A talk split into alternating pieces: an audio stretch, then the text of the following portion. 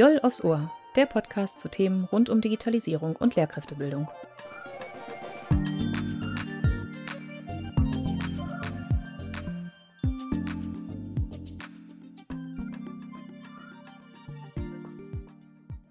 Moin und hallo, mein Name ist Alina Großmann. Ich moderiere diese Folge zusammen mit Karen Vogelpohl.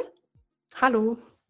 Das Thema heute ist Sprachbildung mit digitalen Medien und als Gäste dafür darf ich heute Timo Irke und Tim Krieger begrüßen. Schön, dass ihr da seid. Erklärt uns doch mal kurz, was ihr so macht. Ja, auch moin. Ich bin Timo Irke. Ich bin Gymnasiallehrer für die Fächer Deutsch und Geschichte, jetzt seit zehn Jahren an einem Gymnasium in Hameln. Und in Hameln bin ich auch im kommunalen Medienzentrum als medienpädagogischer Berater für das NLQ tätig.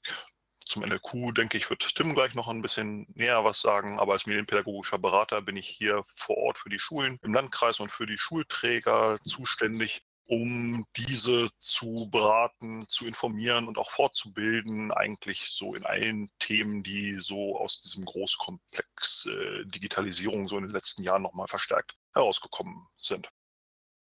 Ja, moin, ich bin Tim. Ich bin am Landesinstitut für schulische Qualitätsentwicklung Niedersachsen tätig und da konkret für den Bereich Sprachbildung mit digitalen Medien. Und wir, ähm, eigentlich bin ich ähm, Deutsch- und Biolehrer, also ursprünglich, das habe ich mal gelernt. Und wir haben gerade ein ähm, Projekt auf die Beine gestellt, das nennt sich Kids, kompetent in Technik und Sprache. Und dazu werden wir sicherlich auch noch einiges erzählen heute.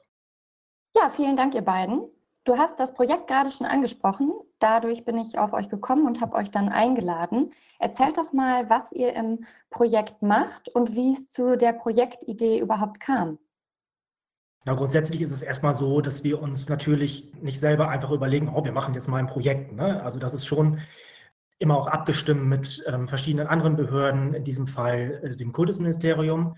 Das Landesinstitut für schulische Qualitätsentwicklung ist also eine nachgeordnete Behörde. Das heißt, wir warten eigentlich letztendlich auf Anweisungen und haben jetzt in diesem Bereich Sprachbildung mit digitalen Medien ähm, dieses Projekt halt auf die Beine gestellt. Und unser Ziel ist eigentlich eine Verzahnung von ähm, Sprach- und Medienbildung. Das heißt, wir möchten die Synergien nutzen, die sich aus dieser Verknüpfung von äh, digitalen und sprachlichen Kompetenzen ergeben. Das Ganze hat insofern noch einen historischen Vorlauf, könnte man sagen. Es gab ein Vorgängerprojekt unter dem Titel Digital Deutsch lernen. Das wurde 2015, 2016 aufgelegt und das Kultusministerium hat seinerzeit schon das NLQ beauftragt, eben vor dem Hintergrund ähm, der Migrationsbewegung 2015 hier etwas zu tun, um neu ankommenden Deutschlernern in äh, Niedersachsen möglichst schnell mit der Unterstützung von digitalen äh, Geräten beim Spracherwerb zu helfen. Daraus hört man schon, der Ansatz war damals noch wirklich ein anderer, weil die Situation auch eine andere war. Also damals waren noch viel mehr, sage ich jetzt mal, ähm, Sprachlerner im Blick, äh, die Deutsch äh, nun überhaupt von Grund auf lernen müssen. Und äh, das ist heute im KIDS-Projekt ein wenig anders. Da haben wir schon eine größere, andere Zielgruppe, aber da werden wir gleich sicherlich noch drauf kommen. Das heißt, wir haben in den vorherigen Jahren schon entsprechend Erfahrungen sammeln können in den Fortbildungen, in Zusammenarbeit mit den Schulen, wie zum Beispiel Smartphones und Tabletgeräte zum Spracherwerb vor allem eingesetzt werden konnten. Und ja, aus diese, äh, dieser Erfahrung, die verwerten wir natürlich auch gerade weiter und führen sie weiter fort äh, ja, für eine größere Zielgruppe. Die Problematik ist ja häufig ähm, genau die, dass wir ähm, in, den, in den Klassen, in den Schulen Lernende haben, die nicht über ausreichende sprachliche Kompetenzen verfügen. Das, also bei der Alltagssprache, da mache ich mir eigentlich so grundsätzlich gar nicht so super viele Sorgen. Ne? Das ähm, können sich Lernende eigentlich recht schnell aneignen. Das Problem sind, ist immer die Bildungssprache. Und ähm, genau an dieser Stelle setzen wir halt auch an. Und Bildungssprache lernt man halt nicht nur im Deutschunterricht, sondern in allen Fächern. Das heißt, wir brauchen hier eine durchgängige Sprachbildung.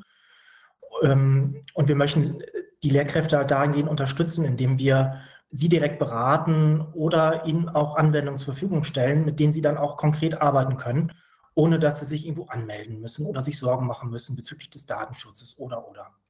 Das heißt, Kids ist eigentlich ein sehr, ähm, bietet einen sehr niederschwelligen Zugang für Lehrkräfte, aber halt auch für Erziehende, zum Beispiel in Kitas oder für Studienseminare. Das decken wir letztendlich alles ab.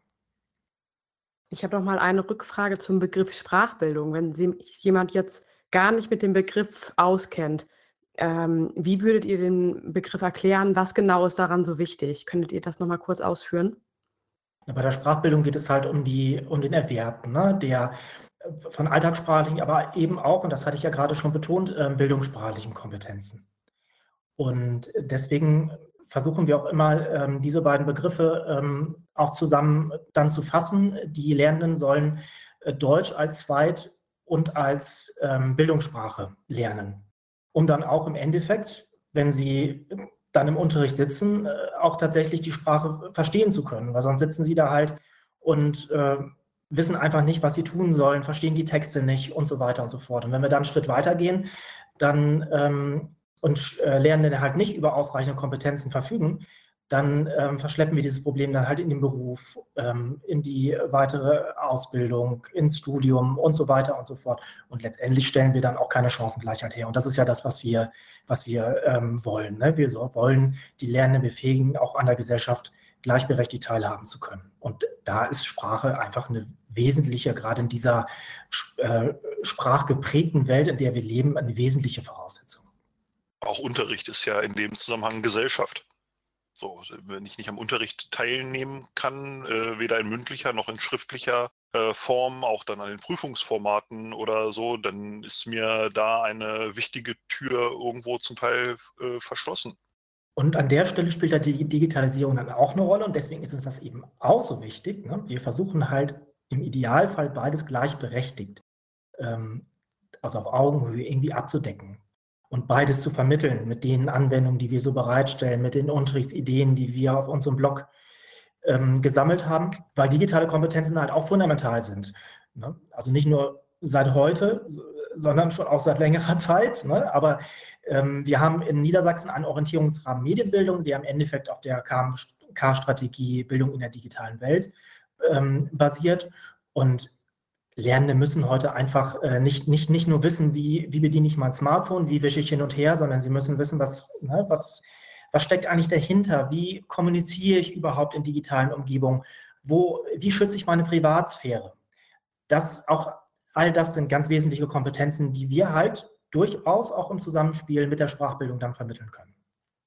Einsicht dahinter ist ja eben, dass durch ähm, die äh, Digitalisierung äh, und ja die höhere Nutzung von äh, Kindern und Jugendlichen erstmal quantitativ so viel geschrieben wird wie vielleicht äh, in den letzten Jahrzehnten nie, zu, äh, nie zuvor.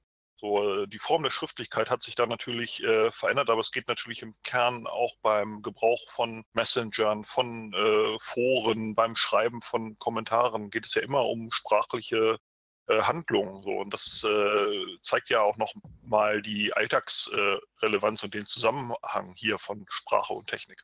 Und was man, was wir halt auch nochmal, das, äh, ich rede das einfach mal weiter, was uns halt ganz besonders wichtig ist, dass wir diese beiden Aspekte, also man sagt so, ähm, als Lehrkraft stehe ich in der Klasse und denke ich, oh Mensch, die können wirklich, ähm, die verstehen meine Texte nicht, die verstehen nicht, was ich sage. Ne? Das ist natürlich erstmal eine große Herausforderung. Und auf der anderen Seite ist die Digitalisierung natürlich insgesamt auch eine riesige Herausforderung. Was machen wir jetzt überhaupt mit den Geräten im Alltag? Wie gehen wir damit um? Ne? Manche Lehrkräfte haben da, verfügen einfach noch nicht über ausreichende Kompetenzen. Das ist auch vollkommen verständlich ne, in diesem Bereich hier ist es dann wichtig, dass man das Ganze auch, auch nochmal dreht. Und auch das versuchen wir, dass wir sagen, das ist doch gar nicht unbedingt, natürlich ist es eine Herausforderung, aber es ist auch eine riesige Chance. Vielleicht kannst du mit diesen digitalen Medien, mit diesen digitalen Endgeräten, mit den Anwendungen tatsächlich Sprachbildung viel, ähm, also anders, aber auch durchaus intensiver oder durchgängiger ähm, betreiben, als du das vorher gemacht hast oder vermitteln. Und ähm, Ebenso ist das auf der anderen Seite auch mit der Sprache. Ich habe ich hab unterschiedliche sprachliche Kompetenzen oder Niveaus in den Klassen. Ich habe auch unterschiedliche Sprachen in den Klassen, aber das ist durchaus auch eine Ressource und ein Schatz, den man nutzen sollte. Also gerade dieser Aspekt der Mehrsprachigkeit, der auch wiederum ähm, unser Projekt berührt, ist uns, ist uns ganz besonders wichtig. Ne? Ihr habt jetzt gerade ja eine ganze Reihe an Punkten genannt, ähm, die als Chancen und Schwierigkeiten in der Verbindung von Sprachbildung und Digitalisierung genannt werden können. Gibt es noch weitere Schwierigkeiten, vielleicht auch mit Blick auf Mehrsprachigkeit, die digitale Medien hier darstellen? Also der Digitalpakt äh, bringt ja jetzt viele Schulen auch in Niedersachsen auf den Weg zu einer recht umfassenden und auch grundlegenden Ausstattung in den Schulen. So die Herstellung von äh, Netzwerkinfrastruktur, von Projektionsflächen, die Ausrüstung mit Endgeräten. Das ähm, geht natürlich, weil es ein großer Verwaltungsakt letztendlich ist, geht natürlich nicht so schnell, wie wir das jetzt gerade in diesem Jahr vielleicht nochmal besonders gebraucht hätten es ist irgendwo dann, wird von den Schulen zu Recht teilweise auch ein bisschen als zäh wahrgenommen. So, aber ich denke, da sind wir grundsätzlich auf dem äh, richtigen Weg, so dass wir da auch wirklich in den kommenden Jahren in allen Schulen gleiche Verhältnisse herstellen können, um letztendlich damit auch eine, ja, eine Bildungsgerechtigkeit darstellen zu können. Auch diese Woche ähm, wäre es ja wahrscheinlich gerade auch für viele ähm, Sprachlerner ja auch gut gewesen, auf jeden Fall einen Zugang zu einem guten Endgerät jetzt zu haben, um auch äh, erstmal Kontakt zu denen nach Hause halten zu können und um das auch von zu Hause aus als effektives Lerngerät einsetzen zu können. Das hat jetzt wahrscheinlich an vielen Schulen bis zu dieser Woche nicht geklappt, äh, so, aber ich denke, man kann da durchaus optimistisch äh, sein, dass es da auch nochmal im nächsten Jahr durchaus einen weiteren Schub geben wird. Also Infrastruktur, das, was Timo gerade gesagt hat, ist natürlich fundamental. Ne?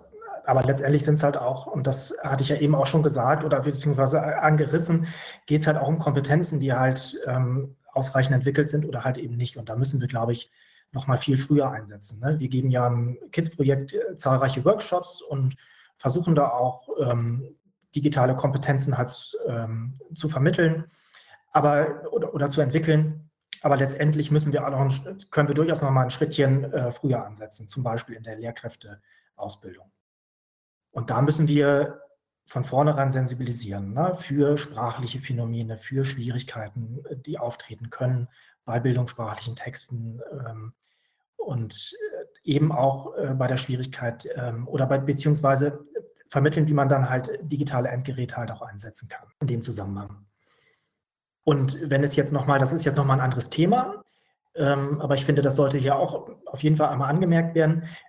Das alles ist natürlich irgendwie auch nicht, ähm, das, äh, die, also wir haben nie die eierlegende Wollmilchsau. Ne? Also letztendlich ist das, kann das Zusammenspiel von äh, digital und Sprache durchaus gut funktionieren. Aber es reicht halt definitiv nicht, meinen Lernenden eine App zur Verfügung zu stellen, zu sagen, so jetzt bitte mal von vorne bis hinten einmal durchklicken und danach ähm, könnt ihr besser Deutsch. So, das, das geht nicht. Also wir haben da durchaus auch den Ansatz, ähm, auch den Unterricht so grundsätzlich auch mit, also schrittweise natürlich mit zu verändern, damit diese digitalen Endgeräte einfach so ganz selbstverständlich genutzt werden von den Lernenden. Aber auch da muss man natürlich sagen, wir brauchen trotz alledem auch immer ähm, den direkten Sprachkontakt und auch die äh, authentische Kommunikationssituation. Ne? Das äh, kann man nicht einfach wettreden und sagen, das ersetzen wir jetzt einfach mal komplett durch äh, digitale, durch digitale Varianten. Und das machen wir, wenn wir jetzt, ähm, wir haben ja so einen Schwerpunkt gesetzt auf digitale Lesestrategien. Das ist ja so unsere Bezeichnung für das, was wir auch teilweise an Anwendungen anbieten, wenn wir zum Beispiel einen Wortwolkengenerator haben oder ähm, wenn wir Stop-Motion-Videos produzieren. dann sind das digitale Varianten, die schließen aber definitiv nicht aus, dass es eben auch analoge gibt und ich möchte später, dass die Lernenden entscheiden können, nehme ich jetzt eine digitale Variante, nehme ich die analoge Variante und ich habe übrigens ungefähr 15 Strategien, die ich auswählen kann, um so einen Text zu verstehen. Das ist die Zielvorstellung. Ja, ihr beiden habt gerade schon super viele sehr spannende und wichtige Punkte genannt, insbesondere den der Chancengleichheit im Hinblick auf Sprachbildung finde ich sehr wichtig. Denn die Schülerinnen und Schüler kommen ja in den Unterricht aus unterschiedlichen sozioökonomischen Milieus. Das heißt, sie kommen mit Ungleichheiten in die Schule. Das ist ein Fakt. Da können wir auch ähm, erstmal so nichts dran ändern. Wir können nur dafür sorgen, wie ihr das eben schon angesprochen habt, dass diese Ungleichheiten eben nicht durch die Sprache, die in der Schule verwendet wird, verstärkt werden, sondern vielmehr, dass das Ganze abgeschwächt wird. Das finde ich nochmal sehr wichtig. Und ihr habt gesagt, dass das unter anderem mit den von euch im Rahmen des Projektes auf der Website zur Verfügung gestellten digitalen Tools funktionieren kann. Nun gibt es ja aufgrund der Corona-Pandemie aktuell ganz viele verschiedene Tools und vieles wird beworben und empfohlen. Inwiefern heben sich dann eure Tools, die ihr entwickelt habt, von anderen ab? Wo ist da gegebenenfalls ein Mehrwert? Tim wird vielleicht noch mal gleich näher was zur Technik sagen. Ich würde erstmal vielleicht so vom äh, Lernverständnis anfangen nochmal oder das aufgreifen, was wir gerade schon angedeutet haben. Vielleicht auch da nochmal so ein, so ein Rückblick auf 2015, 2016. Da hatten wir ja in diesem Kontext, der Deutsch als Zweitsprache ähm, angelegt äh, war, wo es viel darum ging, Sprachlerner erstmal auf das A1-Niveau zum Beispiel zu bringen. Da war natürlich äh, der Ansatz und der Fokus, okay, wir brauchen jetzt wirklich so, so Lerntools, ähm, oft sehr quizbasiert, Multiple-Choice-basiert, womit man Sprache lernen und überprüfen kann. So, das war in dem Kontext äh, teilweise durchaus äh, äh, legitim. Das kam bei Lehrkräften natürlich auch gut an, weil man über diese Apps kleine Selbstlernkurse entsprechend verteilen konnte, wo Schüler äh, selbstständig ja, büffeln konnten, wirklich, um, äh, ähm, um Vokabeln äh, zu lernen. Das ist aber ähm, ein Ansatz, äh, den wir insofern heute nicht mehr weiterverfolgen, weil äh, ja letztendlich ein sprachsensibler Unterricht ähm, ganz andere, offenere Werkzeuge an dieser Stelle braucht. Und daher sind findet man bei uns in unserem Werkzeugkasten eben jetzt auch keine Quiz-Tools oder so etwas oder irgendwas, womit ich so Lückentexte erstelle. So, also das, was Axel Krommer immer als Skinner, äh, Skinner-Tools bezeichnet, sondern sehr viel mehr ähm, offene Werkzeuge, die, äh, wenn man das jetzt einrahmen möchte, didaktisch so eher einen konstruktivistischen Ansatz letztendlich äh, äh, verfolgen, die genau das ermöglichen, was Tim gerade schon angedeutet hat. So, ich bin in der Lage, mir selbst meine passende Strategie zum Lernen und zum Erschließen von Inhalten und Sprache zurechtzulegen.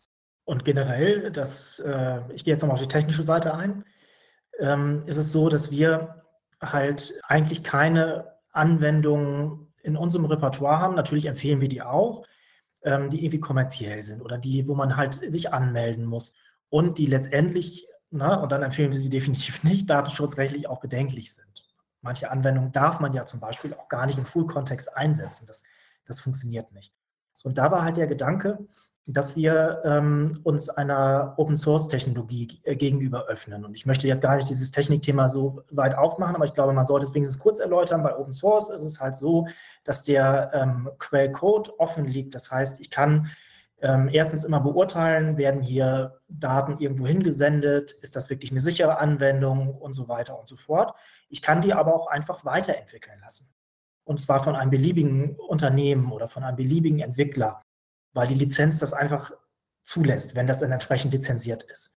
Und so haben wir zum Beispiel eine Mindmapping-Software ähm, auf, unserem, auf unserer Seite. Das ist eine Progressive Web App, die läuft also im Browser, legt auch Daten nur lokal auch im Browser ab. Das heißt, da können wir schon mal sagen, da ist eine Datenschutzkonformität gegeben. Da muss ich mir also keine Gedanken machen. Ich muss mich auch nicht anmelden, sondern ich kann die einfach nutzen.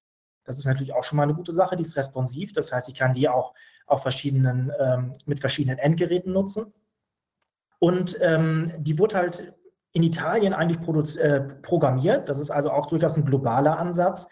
Ähm, dann haben wir, haben wir das weiter, haben wir diese äh, Anwendung weiterentwickeln lassen. Wir haben die übersetzt und haben ein paar Fehler äh, halt beseitigt. Und so haben wir eigentlich für einen, für einen durchaus geringen Endpreis eine, eine äh, wirklich sehr schöne und ähm, brauchbare Anwendung, die wir auch immer wiederum wieder ergänzen können, wenn Lehrkräfte uns äh, herantreten und sagen, Mensch, dieses Feature brauchen wir unbedingt, dann können wir das halt nochmal ergänzend dort ähm, auch einfügen lassen. Ne? Und nur so, ne, nur mit dieser Open Source Technologie konnten wir tatsächlich so viele auch Anwendungen realisieren. Das wäre sonst äh, gar nicht auch möglich gewesen vom Budget her allein schon nicht. Ne? Das funktioniert nicht. Und wir agieren dann tatsächlich, ne, das hatte ich ja eben schon angesprochen, global. Ne? Wir sind in Kontakt mit Menschen aus Singapur, aus Frankreich, äh, den USA, Großbritannien. Also das ist auch eine unglaublich, das ist auch unglaublich spannend. Und es ist schön, wie das Ganze tatsächlich auch zusammenspielt. Vieles wird kostenfrei auch ähm, für uns programmiert. Das ähm, ist, ist, ist, eine ganz tolle, ist eine ganz tolle Community.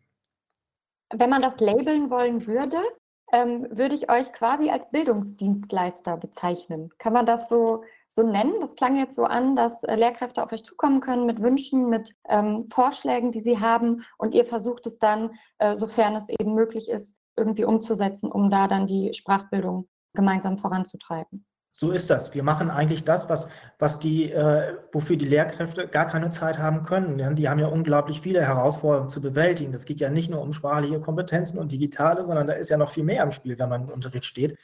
Und da habe ich halt eigentlich äh, definitiv nicht die Zeit, mir zu überlegen, Mensch, jetzt brauche ich mal ein gutes Konzept, wie ich das die, die nächsten Jahre irgendwie umsetzen möchte. Das funktioniert in der Form nicht. Und ich brauche halt auch keine kommerziellen Anwendungen. Das brauche ich auch nicht, sondern ich brauche irgendwas, was ich direkt nutzen kann und was ich direkt einsetzen kann und wo ich erstmal in das Thema rein kann oder mich damit vertraut machen kann, die ersten Schritte machen kann. Und da sehen wir uns halt auch. Ne? Wir versuchen einfache Dinge zu entwickeln, die man direkt umsetzen kann, ohne dass man dafür irgendwie nochmal ein Informatikstudium braucht ne? oder eine Fortbildung, sondern das kann man einfach, das kann man einfach nutzen. Und wir möchten uns auf Augenhöhe bewegen. Das heißt, ähm, unser ganzes äh, Projekt Kids ist halt so angelegt, dass wir ein offenes Netzwerk sind. Die Leute sollen teilnehmen, auf uns zukommen. So wie das jetzt ja auch hier passiert ist, an dieser Stelle, ne? Alina, dass du uns halt in einem Workshop gesehen hast und dann an uns herangetreten bist. Und da sind wir immer offen. Ihr habt ja ein sehr breites, umfassendes Angebot. Wie sähe denn jetzt eine Kooperation aus? Also wenn jetzt eine Lehrkraft beispielsweise sagen würde, äh, das wäre unheimlich spannend. Wie könnten die auf euch zugehen? Was wäre da möglich? Wie könnte auch so eine Kooperation ganz konkret aussehen?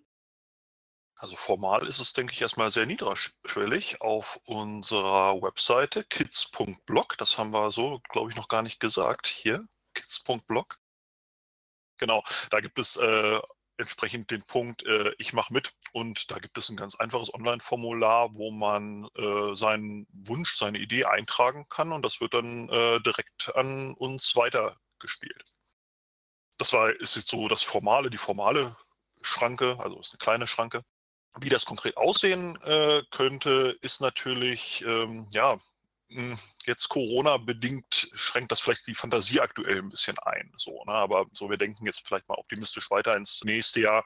Natürlich ähm, möchten wir gerne, dass äh, durch unser Angebot ganz konkret der Unterricht äh, vor Ort unterstützt äh, und bereichert wird.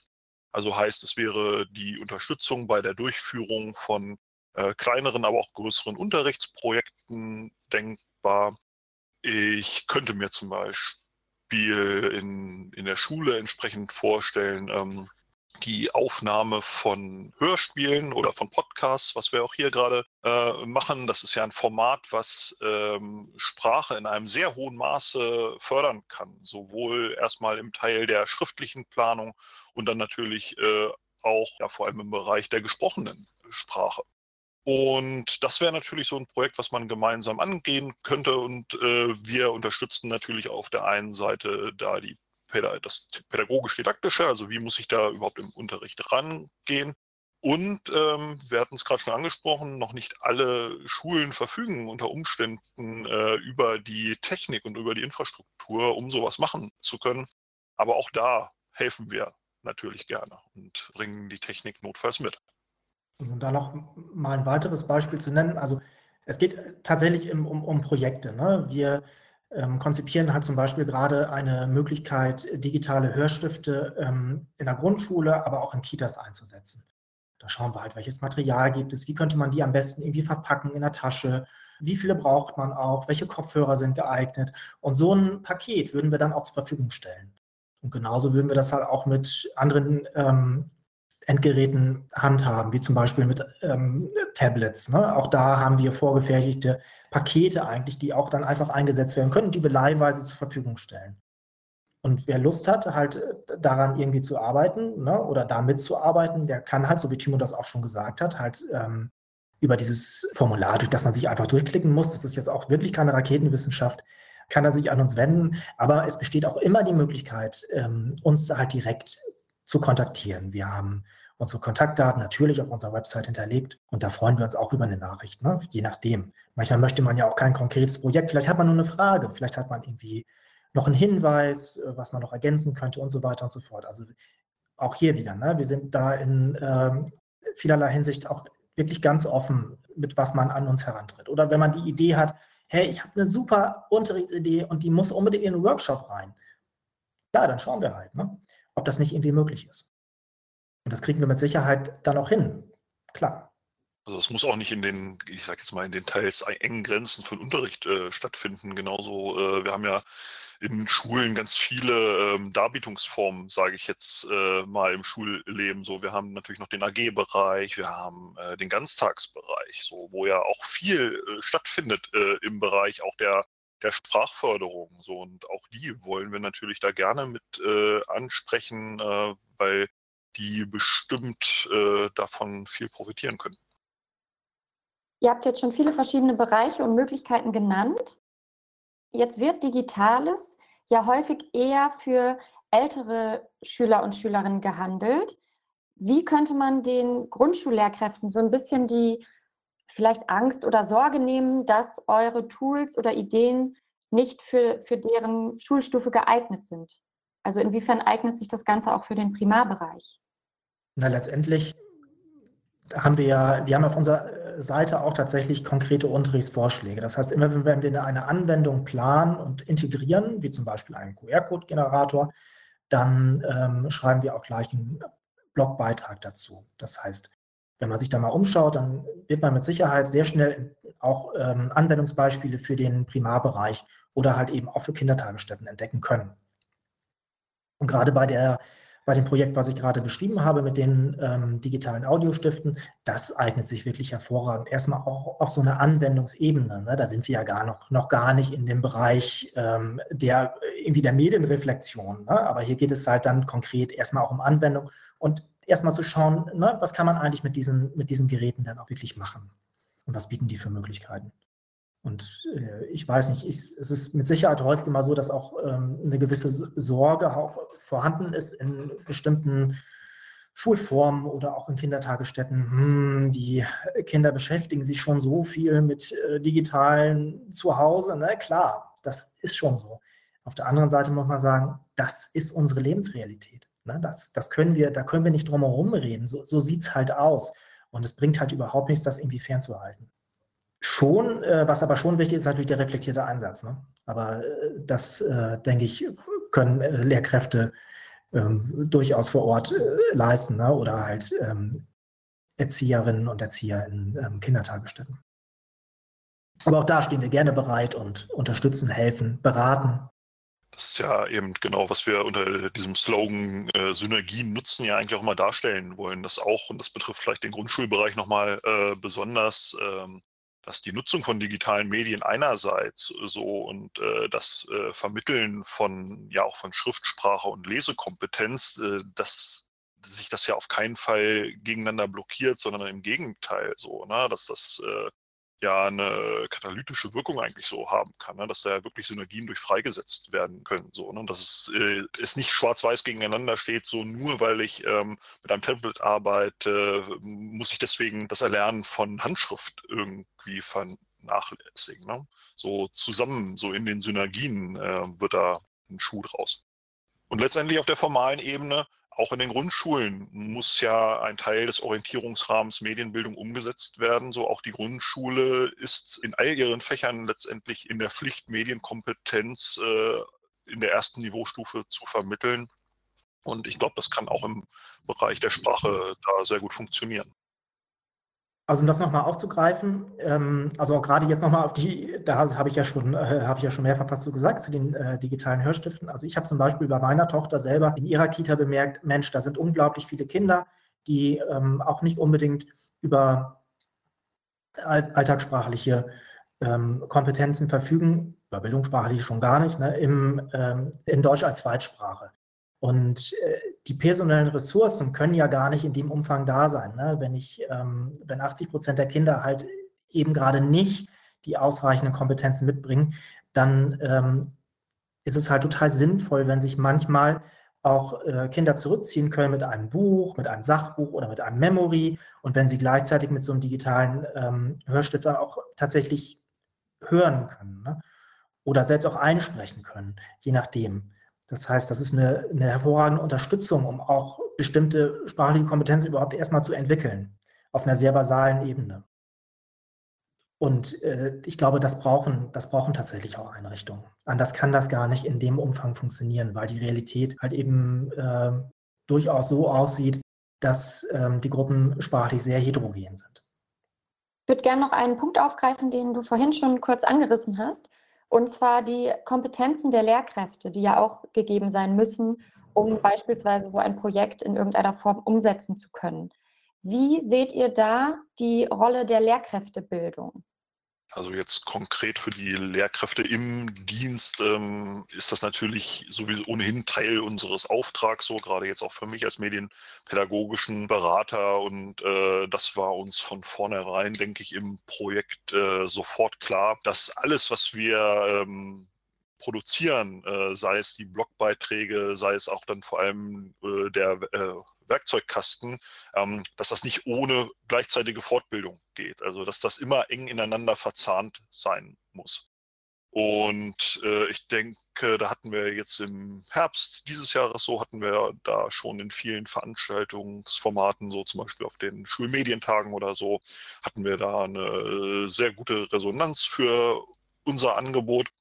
Und äh, ich glaube, das kann man ja jetzt auch schon äh, schon mal anpreisen. Dann im zweiten Schulhalbjahr haben wir eigentlich in so gut wie allen Kompetenzzentren in Niedersachsen äh, Fortbildungen äh, platziert. Also ich glaube mittlerweile 20, fast 30. Tim kann mich da gleich korrigieren. Also es gibt da wirklich landesweit dann von uns auch äh, ein sehr breites Online- Fortbildungsangebot, ähm, ja, wo wir zu dem Thema fortbilden. So, und das ist natürlich dann auch eine Sache, die wir uns dann selber gerne annehmen.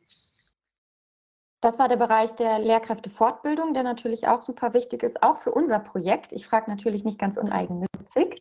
Ähm, wie seht ihr das in der Lehrkräfteausbildung? Was muss die leisten, auch insbesondere zukünftig? Ja, puh. da muss natürlich, also das ist halt, man muss, da müsste man erstmal schauen, wie soll denn überhaupt Unterricht aussehen ne? in, äh, in ein paar Jahren oder vielleicht auch in einem Jahrzehnt. Ich es, es, ist halt nicht so, dass man sagt, okay, jetzt haben wir einfach mal digitale Endgeräte und äh, trotzdem sitzen wir alle noch im Klassenraum und, und, und äh, hören zu oder machen, recherchieren vielleicht auch mal was alleine. Also da verändert sich halt viel mehr. Ne? Da werden äh, Lernbarrieren, die wir vorher hatten, werden aufgelöst. Ne? Formales ähm, oder informelles Lernen, ähm, wann ich lerne, wo ich lerne und so weiter und so fort. Also ich glaube, da steht uns ähm, also letztendlich eine äh, Bildungsrevolution bevor. Und ähm, darauf sollten wir natürlich auch Lehrkräfte vorbereiten. Das steht ganz außer Frage. Ne? Also wenn es jetzt um den Bereich der Sprachbildung geht, dann muss da auf jeden Fall eine Sensibilisierung einsetzen, dass man auch als Biologielehrer halt äh, sprachliche Kompetenzen ähm, entwickeln muss, der Lehrenden. Klar, ne? oder als Geschichtslehrer oder oder. Und dass man da auch, ein, auch Konzepte braucht, auch ähm, in, in, in der Schule, die auch alle befolgen oder die gemeinsam auch erarbeitet wurden. Und im äh, Bereich der Digitalisierung brauchen wir sicherlich ähm, ausreichende Kompetenzen. Ne? Und dann, das hatte ich ja gerade schon gesagt, es reicht bei den Lernenden nicht, äh, wenn sie ein Smartphone bedienen können, ähm, aber bei den Lehrkräften reicht es halt, ähm, reicht es halt auch nicht. Und ich glaube, dass ähm, junge Menschen schon noch mal auch mit anderen Kompetenzen kommen und äh, das ist ja auch klar, weil sie ja auch aufgewachsen sind. Ne? Das ist anders ähm, als wenn man sehr spät erst in Kontakt ähm, mit, mit äh, dem, den, dem Bereich Digitalisierung gekommen ist. Aber trotz alledem hängt da halt wirklich noch was dran, ne? dass man selber erstmal damit umgehen lernt. Ne? Was bedeutet dies, was bedeutet das, ne? was bedeutet, was heißt über Progressive Web App und, und so weiter und so fort. Das sind ja so viele Dinge, die man irgendwie verstehen muss. Das ist ja eigentlich der Wahnsinn. Ne? Ähm, und die ja auch die meisten Menschen äh, tatsächlich ja auch nicht verstehen, wo dann Leute, die sich längere Zeit damit beschäftigen, auch einen unglaublichen Wissensvorsprung haben. Ne? Was bedeutet überhaupt eine Verschlüsselung meiner E-Mails? Wie erreiche ich die? Ne? Also ganz einfache Dinge einfach schon, ne? wo, wo, halt, wo halt das Verständnis fehlt. Und da äh, ist sicherlich äh, durchaus Potenzial, da einzusteigen und ähm, digitale Kompetenzen auch bei ähm, angehenden Lehrkräften halt zu, zu vermitteln.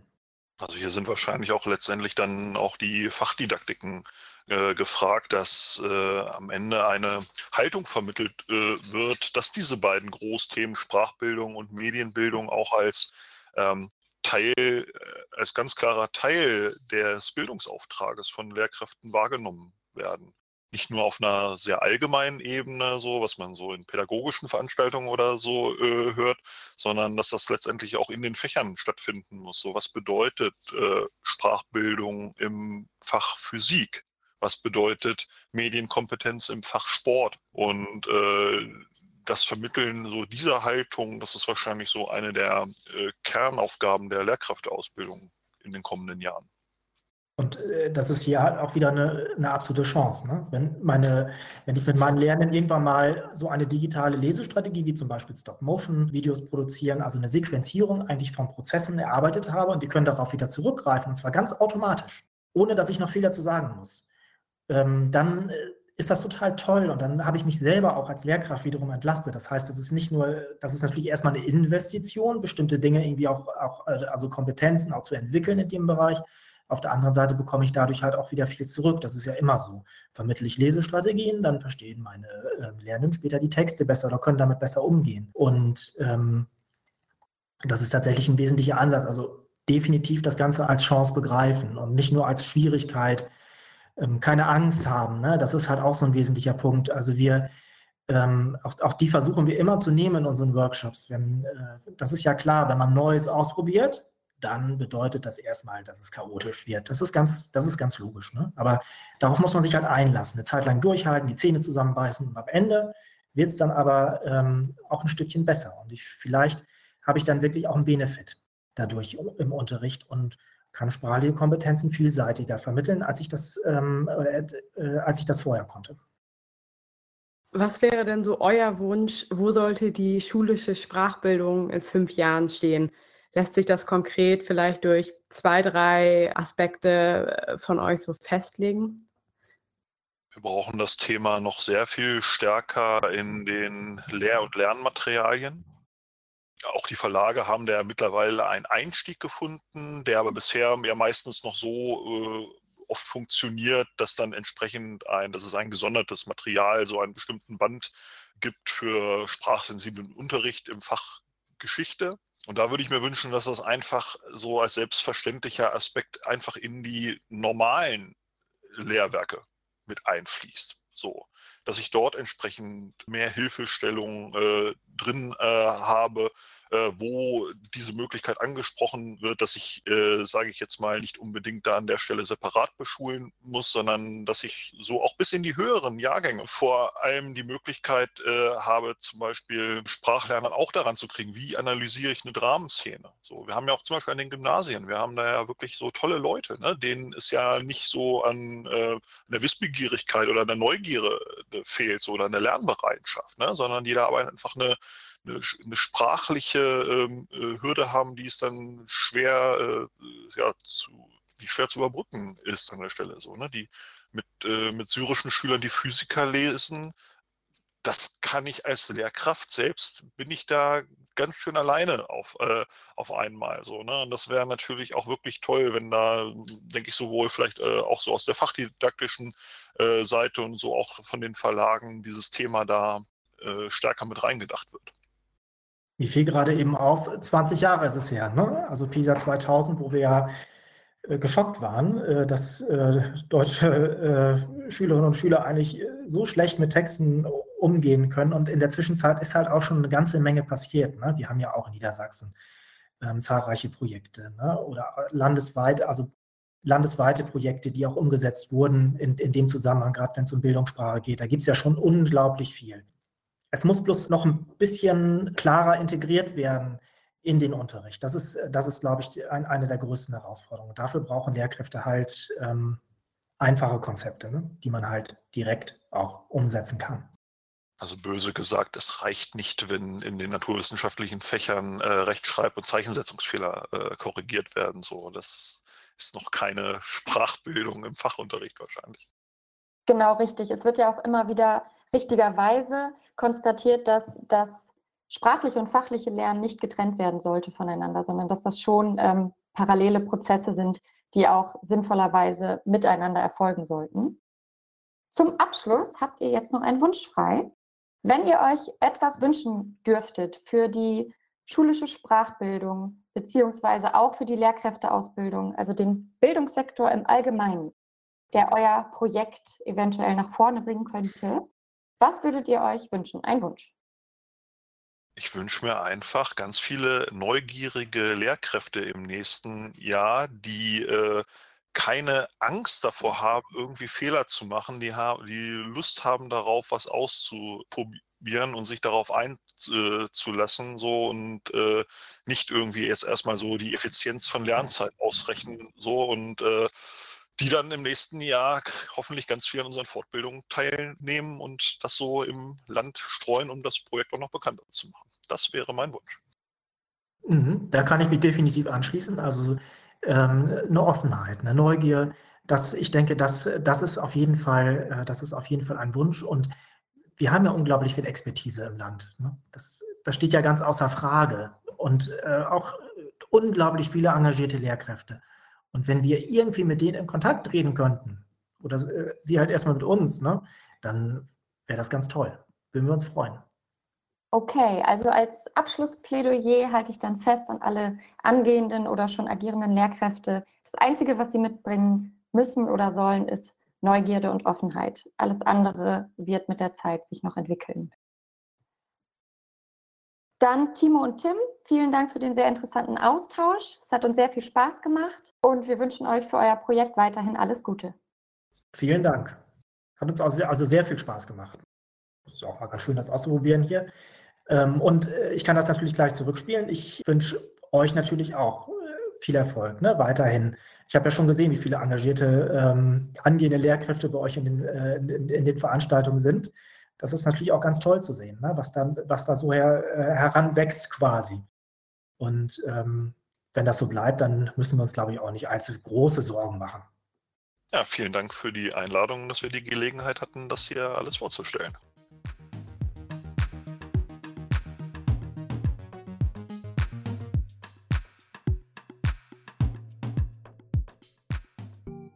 Das war Diol aufs Ohr, ein Podcast des Projekts Digitalisierung in der Oldenburger Lehrkräftebildung. Diol wird gefördert vom Bundesministerium für Bildung und Forschung unter dem Förderkennzeichen 01JA 2015. Die Inhalte des Podcasts stammen von den beteiligten Personen. Für die technische Umsetzung ist Gerald Schwabe zuständig. Die Musik ist lizenziert unter einer CC by SA Lizenz. Nähere Informationen finden Sie auf unserer Webseite. Danke fürs Zuhören und bis zum nächsten Mal.